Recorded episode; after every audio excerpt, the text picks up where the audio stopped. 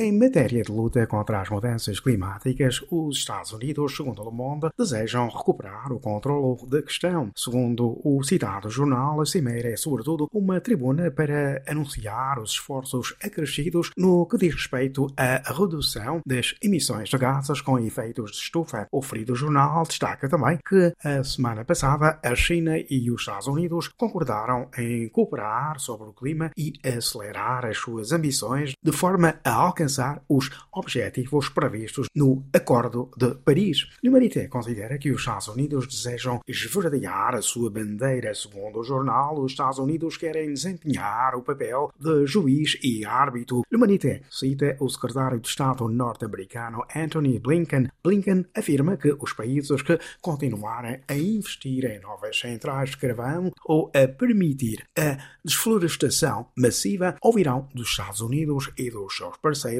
o quão tais medidas são nocivas. Fim de citação. Segundo o Liberité, os visados são a China e o Brasil. Por seu lado, Lacroix afirma que o principal chefe da orquestra da Cimeira Virtual sobre o Clima é o antigo secretário de Estado dos Estados Unidos, John Kerry, mas para que John Kerry, emissário especial para o clima de Joe Biden, possa fazer o seu trabalho corretamente, os Estados Unidos devem mostrar a sua exemplaridade no domínio, afirma Barry Rabe, professor de política ambiental da Universidade de Michigan, citado pelo Lacroix, quanto ao Le Figaro, considera que depois da política da cadeira vazia da anterior administração Trump e das dúvidas que possamos ter sobre os atos e promessas, não deixa de ser reconfortante que os Estados Unidos da América se preocupem novamente com o bem comum do mundo. O mesmo Le Figaro afirma, por outro lado, que a morte do presidente chadiano Idriss Déby provoca angústias e que a tomada de poder por um conselho militar chefiado pelo filho do defunto asfixia toda e qualquer oposição. Le Figaro realça que a Frente para a Alternância e a Concórdia no Chad, rebeldes armados liderados por Mahmat Mahdi Ali, ameaça apoderar-se da capital N'Djamena. L'Humanité afirma que após a morte de Déby, Paris ficou na solidão. O jornal considera que, ao validar o golpe de Estado ocorrido na sequência da morte de Déby, a França acentua o seu isolamento na região do Sahel, à beira do precipício. Em França, segundo Libération, a rejeição de Emmanuel Macron, a deriva da direita e a banalização do Rassemblement National, ex-frente nacional de Marine Le Pen, poderia levar a extrema-direita à presidência em 2022. De acordo com Libération, que cita uma minuta da Fundação Jean Jaurès, o risco de uma presidência da extrema-direita em França é limitado, mas bem real.